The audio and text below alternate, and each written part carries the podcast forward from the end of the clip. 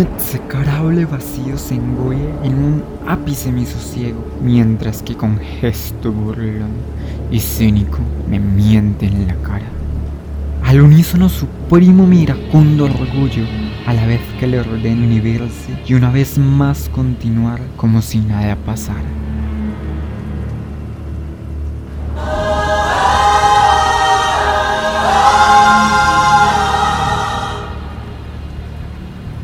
Si no fuera su realidad la que se está desmoronando, le fuerzo a erguirse con gesto impávido para no advertir en mi pecho.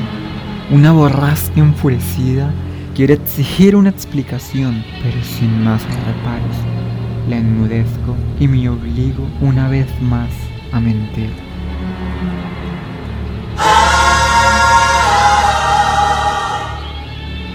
Pero no es tan sencillo.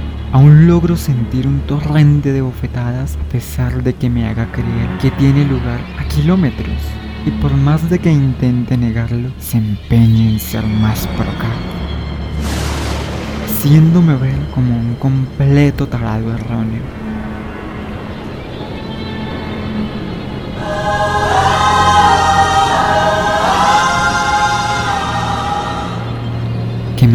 En la cara no es lo que realmente me deja fisurado, sino el que me juzgue por algo en lo que yo no he incurrido. Hace que me encolerice por acallar lo que siento y dejar que todo transcurra con normalidad, como si nada estuviese pasando.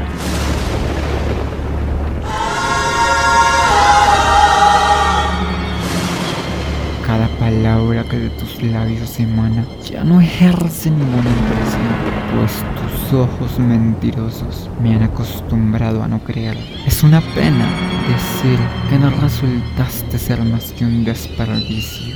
Ahora, ¿cómo anulo todo afecto por un hipócrita demente?